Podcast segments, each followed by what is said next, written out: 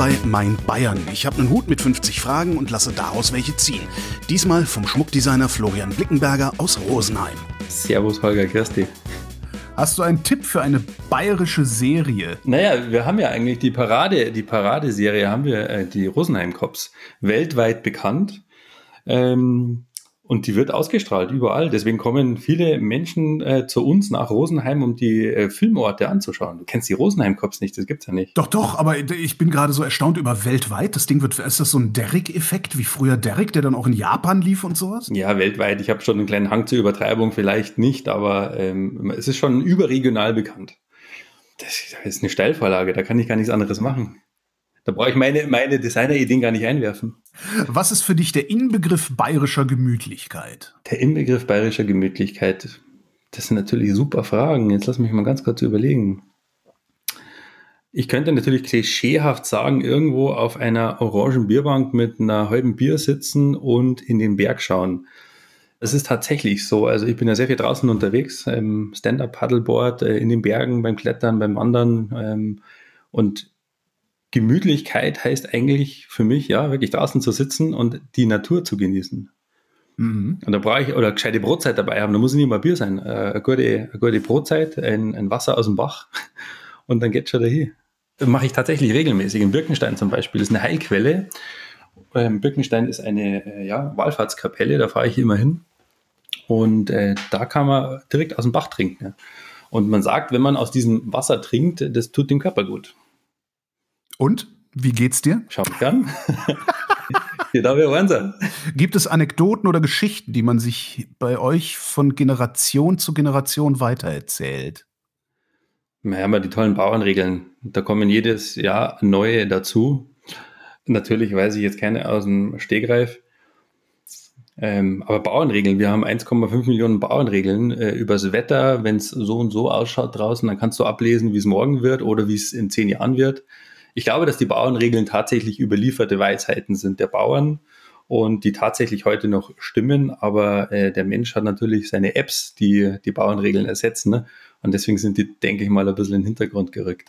Was gehört zur perfekten Brotzeit? Ich ähm, koche sehr viel selbst, verzichte immer mehr auf Fleisch, trinke aktuell seit irgendwie einem Jahr keinen Alkohol ähm, und das natürlich äh, macht natürlich die Weißwurst und das Bier, eliminiert das jetzt gerade von meinem Speiseplan oder von meinem Brotzeitplan.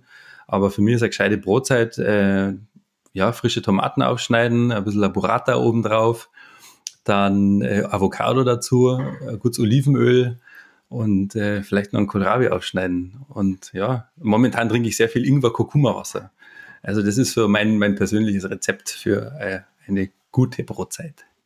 Selbst angesetzt, dieses Wasser? Ja, freilich. Ich kaufe mir quasi einen, einen Ingwer und einen Kurkuma, koche den fünf Minuten aus und ja. dann äh, habe ich da fünf Liter stehen, die trinke ich über den Tag verteilt und dann geht's mir gut. Fünf Liter? Ja, ich, ja, fünf schaffe ich nicht immer. Also muss auch sagen, die Mitarbeiter trinken ja auch mit, aber ich, ich mache quasi einen riesen Topf und der wird über den ganzen Tag gehen. Wie sieht für dich ein perfekter Tag aus? Perfekte Tage äh, habe ich ja tatsächlich ganz viele, weil wir sind eingebettet zwischen Seen und Berge. Das heißt, je nachdem auch, wie das Wetter draußen ausschaut, hocke ich mir mein Auto und fahre an den See zum Stand-Up-Paddeln. Ähm, ich steige immer in der Bucht von Urfahren ein. Das ist ja am Chiemsee. Und von dort fahre ich dann die Bucht entlang zur Herreninsel rüber. Dann setze ich über zur Krautinsel, fahre noch zur Fraueninsel, drehe eine Runde, hole mir Fischsemme und Apfelschorle, wo wir wieder bei der Brotzeit wären. Und fahre dann Retour, bin ungefähr dreieinhalb Stunden unterwegs. Und dann sind wir schon ziemlich nah dran an dem perfekten Tag. Äh, und da gibt es natürlich Varianten. Mal schnell nach der Arbeit auf den Berg hüpfen. Äh, bei uns ist ja der Heuberg, zum Beispiel der Haus- und Hofberg. Nach der Arbeit mal schnell, lass der Dreiviertelstunde den Heuberg hoch, hockst dich an den Gipfel, schaust den Sonnenuntergang äh, zu. Letzte Woche war ich auf dem Schwarzen Berg, da bin ich um vier in der Früh aufgestanden und habe mir den Sonnenaufgang angeschaut. Da fängt der Tag natürlich auch perfekt an. Also die Varianten sind groß und die ja. Möglichkeiten auch. Und äh, das, da brauchst gar nicht viel, um glücklich und zufrieden zu sein ähm, hockst dich einfach hin und schaust, was vor der Nase passiert. Um die Berge hochzukommen, muss man da fit sein oder schaffe ich das auch? Du bist gerne eingeladen, mit mir auf den Schwarzenberg zu gehen. Du brauchst also, das sind sage ich mal, kleine Berge. Äh, das sind gemütliche Berge zum Hochspazieren. Du kannst natürlich in einem schnelleren Tempo hochgehen, dann kommst du ein bisschen verschwitzt an. Oder du gehst einfach gemütlich hoch. Schwarzenberg braucht man dreiviertel Stunde oder Stunde. Kranzhorn ist auch so ein, so ein Klassiker, der steht direkt an der Grenze zu Österreich. Das ist quasi am Gipfel das österreichische und das bayerische Gipfelkreuz. Da gehen wir eine Stunde 15 hoch. Äh, wenn wir gemütlich unterwegs sind, eine Stunde 20. Heuberg genauso, sind wir eine Stunde unterwegs. Also sind alles sehr moderate Berge, die einfach Spaß machen. Was siehst du, wenn du aus deinem Fenster guckst? Also man muss ja, man muss ja dazu sagen, ähm, ich habe die Mama Bavaria in der Arche. Die Eiche ist gebaut wie das Schiff von Eiche Noah. Ähm, damals vor 20 Jahren, der äh, Erbauer dieses Hauses hat eben das Konzept, die Strukturen so angenommen, man geht über eine Rampe hoch, wie die Tiere damals eben, die Giraffen, die Elefanten, alle da reinspaziert sind. Dann hast du ein Mittelschiff und Seitenschiffe und ich bin sozusagen im ersten Stock oben und habe mir das komplette Mittelschiff mit der Mama Bavaria Werkstatt ausgebaut. Und tatsächlich habe ich dort keine Fenster.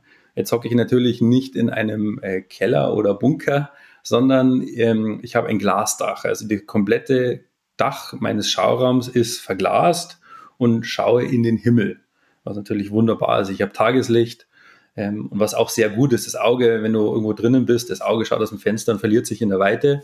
Ja. Bei mir ist es ja tatsächlich auch so, ähm, bei mir kann man sich auf den Schmuck und auf die Mode konzentrieren, die ich herstelle. Und äh, deswegen wird man nicht abgelenkt. Deswegen ist es wirklich ein Schmuckkastel. Aber wenn ich dann auch hinter in mein Büro gehe, habe ich natürlich zwei große Fensterfronten und wenn ich da rausschaue, schaue ich eigentlich in die Berge im Weitblick und im kurzen Blick nach vorne haben wir einen kleinen Bach vor der Haustür der äh, läuft da ums Eck. Äh, wir sehen grüne Wiesen, da stehen die Kier. Also relativ kitschig eigentlich. Es ist ja leicht ländlich gelegen. Ich bin in Riedering in der Nähe vom Simsee. Und von daher bin ich eigentlich mitten in der Natur und äh, habe natürlich viel Grün vor der Nase. Guckst du denn manchmal auch in den Himmel oder ist er einfach nur da? Tatsächlich, wenn ich an meiner Werkbank sitze, also ich habe mir einen Werkstatt-Kubus gebaut, drei auf vier Meter, also quasi eine Werkstatt, die man von allen Seiten umgehen kann. Die steht mitten im Raum mhm. und äh, leicht erhöht. Und da setze ich dann eben auf dieser, an meiner Werkbank, mache die Schmuckstücke, meistens ja die Gipfelkreuze. Und äh, teilweise schaue ich dann einfach nach oben in den Himmel und schaue, wie die Wolken vorbeiziehen. Was bestellst du auf einer bayerischen Almhütte? Käse, ein Kas. Mhm. Also normalerweise sind ja die, die Almen ja berühmt berüchtigt dafür, wenn Horntier oben drauf steht oder Kühe draufstehen, dass äh, Käse produziert wird und dann besteht ein Käse. Wenn Bayern ein Tier wäre, welches wäre es für dich? Ein Löwe. Ach, das ist doch jetzt billig. ähm, ja, ich finde vielleicht sogar ein, ein Hirsch. Also ich finde, ähm, ich habe mich mal ja mit den Tieren auch ganz lange beschäftigt Warum ist der Löwe auch im Wappen von Bayern? Ähm, welche Tiere kamen da sonst noch dazu? Die Wittelsbacher haben den Löwen äh, mit reingebracht. Ich finde den Hirsch, der ist ein tolles Tier, ist ein Krafttier. Äh, mit seinen Geweih, mit seinen Hörnern, äh, mit, äh, ja, mit, mit, sein, mit seinem Hirschgeweih, mit seinem Fell, wie er dasteht, diese, der, der ist anmutig, der ist, der ist ruhig, der ist still. Und das gefällt mir sehr gut. Dann wäre es ein Hirsch aus meiner Perspektive. Dein Lieblingswort auf Bayerisch? Gersti. Florian Blickenberger, vielen Dank. Gerne. Und wenn ihr mehr von Florian Blickenberger hören wollt, findet ihr eine ganze Stunde mit ihm auf erlebe.bayern/podcast und überall, wo es Podcasts gibt.